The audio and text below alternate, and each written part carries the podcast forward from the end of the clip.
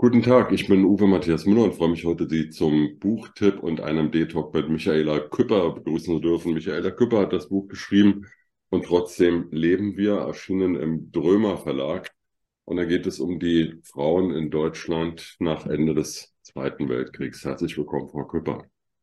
Ja, guten Morgen, Herr Müller. Ich bedanke mich zunächst mal für die Einladung und freue mich, dass wir jetzt zusammengekommen sind. Ja. Gerne, Frau Küpper. Frau Küpper, im September 2015 hat Bundeskanzlerin Angela Merkel den ikonischen Satz formuliert, wir schaffen das und verwies da auf die Probleme, die hinter uns lagen, die wir bewältigt haben.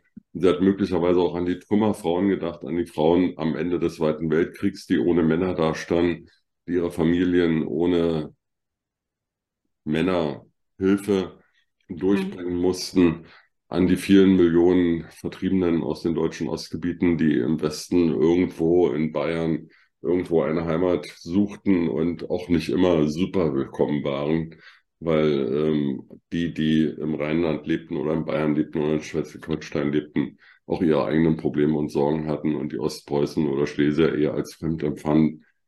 Was beschreiben Sie in Ihrem Buch und trotzdem leben wir? Welche Geschichte steckt dahinter?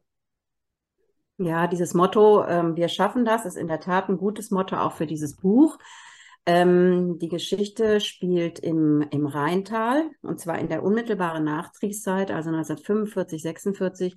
Das Rheintal habe ich unter anderem ausgesucht, weil das Kriegsende hier sehr nah war mit der Brücke von Remagen und weil es auch so ein Schmelztiegel war damals, an dem sich ganz vieles getroffen hat. Zugleich war mir wichtig, wollte ich eine Geschichte erzählen, die nicht in einer komplett zerstörten Großstadt stattfindet, sondern in einer eher ja, kleinstädtischen Umgebung, die ähm, ja, wo die Infrastruktur noch nicht komplett zerstört ist. Also es geht darum, um das Schicksal ähm, einiger Frauen, die sich unter den äh, schwierigen Umständen arrangieren und zusammenfinden müssen. In diesem Fall geht es um eine ehemalige Pension wo sie mehr oder weniger einquartiert werden. Und ähm, das Verhältnis ist erstmal schwierig zwischen denen, weil jeder ja äh, sehen muss, wie er irgendwie zurechtkommt. Und am Ende geht es aber nur mit einer gewissen Solidarität. Und ich will dann zeigen, wo die Probleme im Einzelnen lagen. Ähm, es waren ja auch sehr unterschiedliche Probleme, je nachdem, wo die Leute herkamen und welche Geschichte sie mitbrachten, aber auch wie sie es geschafft haben, sich da durchzuschlagen. Ja. Und es war insbesondere, ähm, war es eine Zeit der Frauen, gerade unmittelbar nach Kriegsende, weil ja viele Männer äh, noch in Kriegsgefangenschaft waren oder auch gefallen waren und weil die Frauen eigentlich alles übernehmen mussten, was zum Überleben notwendig war und alle Arbeiten verrichten mussten und auch alle Entscheidungen treffen mussten. Das war schon eine ganz besondere Zeit. Es war eine anarchische Zeit und äh, ja, und dieses Besondere, das hat mich sehr gereizt, darüber nochmal ähm, zu erzählen. Ich habe mich ja schon öfter mit den Themen beschäftigt, Kriegs- und Nachkriegszeit, und habe da immer neue Aspekte äh, gefunden. Und das war jetzt dieses Thema, wie sind die Frauen damit umgegangen, was ich diesmal gewählt habe für diesen Roman. Ja. Haben Sie da familiäre Beziehungen? Konnten Sie Ihre Mutter oder Großmutter fragen, wie damals die Zeit gewesen ist, oder irgendjemand anderen als Zeitzeugen befragen? Ich habe, ähm, also ich selber, ich habe Familie, also meine Familie mütterlicherseits, die ist auch, ähm, sind Vertriebene aus Schlesien. Da habe ich also ein Background, ich weiß, wie das so gelaufen ist in, in, in meiner Familie, auch wenn die Geschichte ein bisschen eine andere war als die, die ich jetzt beschreibe. Und dann habe ich sehr viel, ja, einfach so im Laufe meines Lebens, was ich so gehört habe von, ich habe mir immer schon viel erzählen lassen, also gerade im seit ich angefangen habe, diese, diese historischen Romane zu schreiben. Ich habe ähm, ja viele Unterhaltungen geführt. Ich habe aber auch sehr viel gelesen, auch viele Studien gelesen und viele Zeitzeugen-Interviews einfach gehört. Also im Laufe der Zeit bestimmt hunderte und habe mir da so ein Bild gemacht. Es gibt ja auch Fachliteratur darüber und das, ja, das hat sich zu so einem Bild zusammengefügt. Ja. Also im Dritten Reich äh, sind die Frauen sehr stark zur Arbeit herangezogen worden, anders als im Ersten Weltkrieg, wo ja. die ähm, Frauen da nur sporadisch gearbeitet haben, das Frauenbild ja auch noch anders war, mussten viele Frauen im Zweiten Weltkrieg tatsächlich ihre Männer ersetzen, die an der Front waren und in die Fabriken gehen. Wenn ich die Zahl richtig im Kopf habe, haben im Laufe des Krieges mehr als zehn Millionen Männer in der Wehrmacht gedient. Mhm. Viele von denen sind gefallen, verwundet, in Kriegsgefangenschaft geraten. Da kann man sich mal vorstellen, bei 80 Millionen Einwohnern, wie viele Männer dann eben auf einmal nicht mehr da waren und oder nicht da waren. Und die Frauen mussten dann ab Mai 45, als der Krieg zu Ende war, irgendwie alleine dafür sorgen, dass Brot auf dem Tisch ist, dass Milch für die Kinder da ist.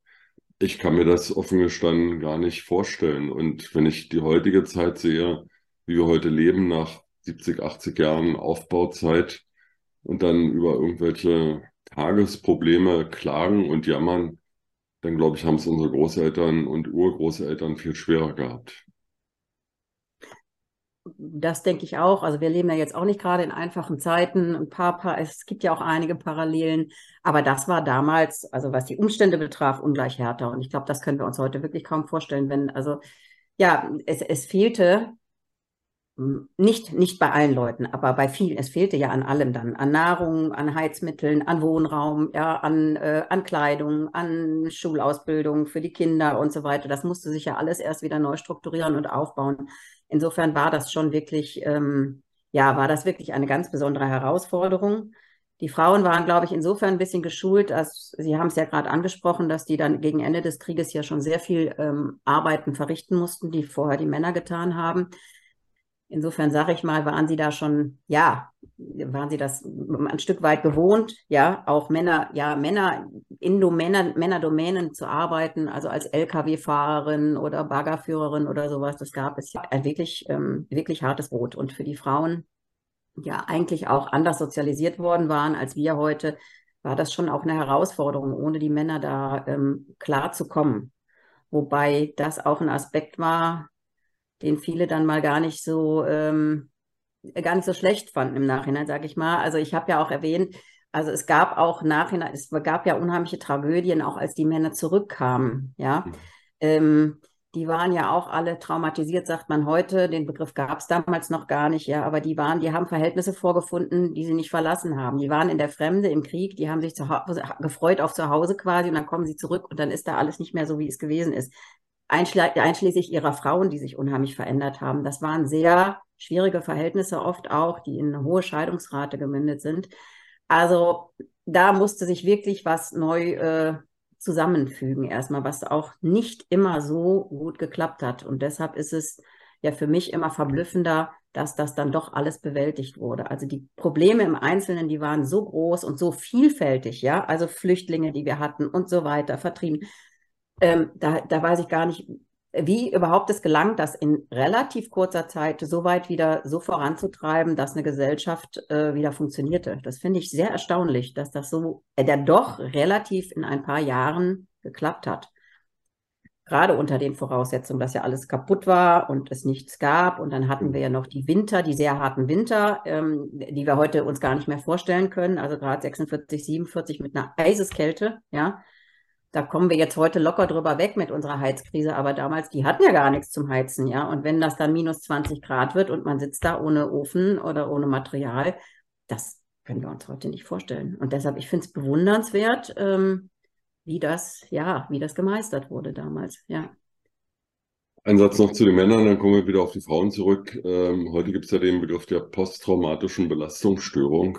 Ja. Und jeder Soldat, der irgendwo im Einsatz ist, kommt zurück und hat PDBS mhm. übertrieben formuliert.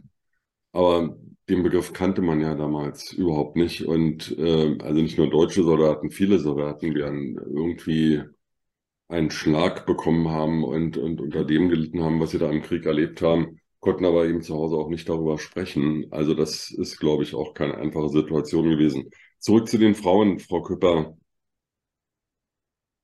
beziehen wir uns mal auf die dann 1949 gegründete Bundesrepublik, weil ähm, was an der DDR war, kann ich nicht so gut beurteilen. Ich glaube zu wissen, dass bis Ende der 50er Jahre, mindestens vielleicht auch noch Anfang der 60er Jahre, Frauen kein eigenes Konto bei einer Bank ja. eröffnen durften ähm, und auch keine Arbeitsstelle annehmen durften, wenn der Mann nicht zugestimmt hat. Das heißt, ja. im Krieg waren sie gut genug, um in der Fabrik zu arbeiten. Nach dem Krieg waren sie gut genug, die Trümmer von der Straße zu räumen und die Familie durchzubringen. Aber sie waren nicht gut genug, ein eigenes Konto zu öffnen oder sich zu entscheiden, wo sie arbeiten wollen. Ähm, die Frage soll sein, wie es kam dazu.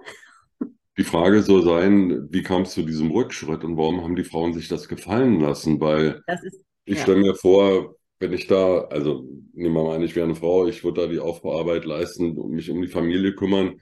Und dann komme ich zur Sparkasse und sage dir, ja, ich brauche eine Unterschrift von ihrem Mann oder ich gehe in eine andere Fabrik oder ins Büro und will da arbeiten und dann sagt der Arbeitsvertrag ohne Unterschrift des Mannes geht, gibt's nicht. Da wäre ich ja auf die Barrikaden gegangen, da wäre ich ja zur Rosa Luxemburg geworden. Ja. Ja, das ist in der Tat eine große, spannende Frage, die ich auch nicht 100 Prozent beantworten kann. Da gibt es auch in der Forschung kontroverse Positionen zu. Also zum einen war es mal so, ich für mich erkläre es mir so, dass die Männer, nachdem die zurückkamen, ich habe ja schon erzählt, es war sehr schwer, aber die wollten auch ihre Machtposition wieder haben. Und die haben sich sehr, haben sich auch wieder, ich sag mal, mehr in Netzwerke gefügt, die schon jahrhundertelang da waren und haben mehr dafür gesorgt, auch politisch, dass sie wieder die Machtposition erhielten, relativ schnell, die sie mal hatten. Und das ging auch nur, indem man die Frauen, ich sag mal, an den, an den Rand drängte. Auch viele Frauen haben so gedacht, so, jetzt ist die Zeit, dass die Männer das mal wieder übernehmen sollen, auch Politikerinnen.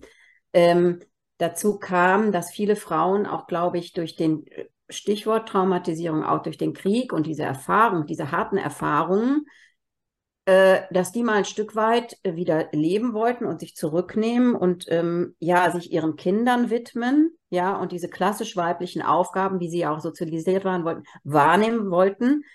Ich sag mal, sich äh, auszuruhen darauf ein Stück weit. Ja, ich kann es mir nur so, also ich erkläre es mir so, auch in der Forschung ist es so ja, dass man dann erstmal nicht so viel Wert darauf legte, jetzt diese ganzen Posten an sich zu reißen, sondern sich ins familiäre, vertraute äh, zurückziehen wollte, ohne diese harten Herausforderungen und das auch einfach genießen wollte, diesen neuen, ab 49, diesen neuen Warenstrom und alles das, was es ja gab und auch dieses Essen und so weiter. Ja, dass man einfach mehr, mehr leben wollte und die Männer gleichzeitig äh, ihre alte Position zurückgewinnen wollten, was ihnen ja auch sehr gut gelungen ist dann. Ich finde es aber letztendlich, ist es heute, es ist mir persönlich immer noch nicht so ganz klar. Ähm, ich denke aber, es ist wirklich eine Frage der Sozialisation heute. Ähm, heute würden die Frauen sich das in der Form, glaube ich, wirklich nicht mehr, nicht mehr bieten lassen.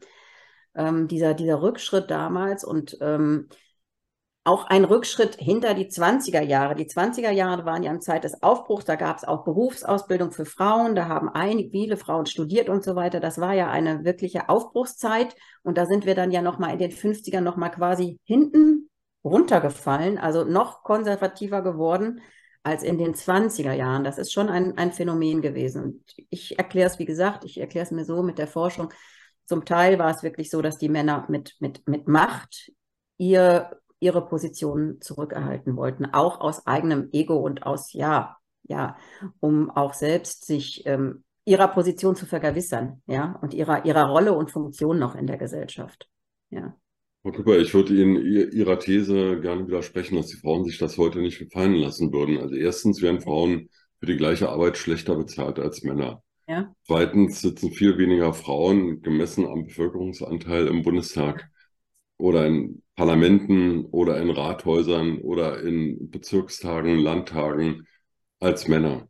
Drittens ähm, leisten Frauen in viel stärkerem Maße als Männer Elternarbeit oder Sorgearbeit, kümmern sich also um zu pflegende Angehörige, machen das klaglos und werden dafür nicht bezahlt, sondern bestraft mit einer schlechteren Rente und mit Altersarmut.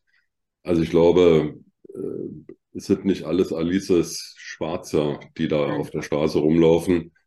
Ähm, und natürlich wäre es wünschenswert, wenn die Frauen sich stärker positionieren würden. Aber zwischen veröffentlichter Meinung und tatsächlichem Geschehen ist da eben noch eine Riesenkluft. Da stimme ich Ihnen voll und ganz zu. Und ich denke auch Stichwort Emanzipation, da ist noch lange nicht alles getan. Das wissen wir ja. Sie haben es ja gerade sehr schön äh, zusammengefasst. Ähm, was ich aber sagen wollte, also heute, ich glaube, es, es wäre nicht mehr so einfach, also man würde es sich nicht mehr gefallen lassen, als, also ich als Frau wenn ich kein Konto mehr eröffnen dürfte, wenn ich da mhm. irgendjemand fragen müsste. Also ich glaube, über den Punkt sind wir dann, ein paar Fortschritte hat es doch schon gegeben. Ja, bei allem, was Sie aufgezählt haben, natürlich ist da noch eine Menge zu bewältigen, das stimmt. Ja, ja. Kommen wir zurück zu Ihrem Buch und trotzdem leben wir im Drömer Verlag erschienen. Ähm, Gibt es ein neues Projekt, Frau Küpper, oder machen Sie jetzt erstmal Schreibpause? nein, es ist ja so, wenn, wenn ein Buch erscheint, also ähm, nach dem Buch ist vor dem Buch so ungefähr, wenn ein Buch erscheint, dann ist man ja schon eine ganze Weile fertig damit, ja, bis es, bis es dann auf dem Markt ist und dann natürlich arbeite ich an einem neuen Projekt. Ja, ich kann auch nicht so viel drüber sagen, aber doch, du. Aber geht so in etwa in die Richtung? Ja, es wird, es wird wieder, es wird wieder so eine mm, ähnliche Thematik wahrscheinlich werden. Ja, ja. Gut, Frau Kupper, dann freuen wir uns auf das neue Buch, aber erstmal lesen wir das aktuelle Buch und trotzdem leben wir, erschienen im Drümmer Verlag. Vielen Dank, Frau Kupper, für heute. Ja, ich bedanke mich, Herr Müller. Tschüss, auf Wiederhören. Tschüss.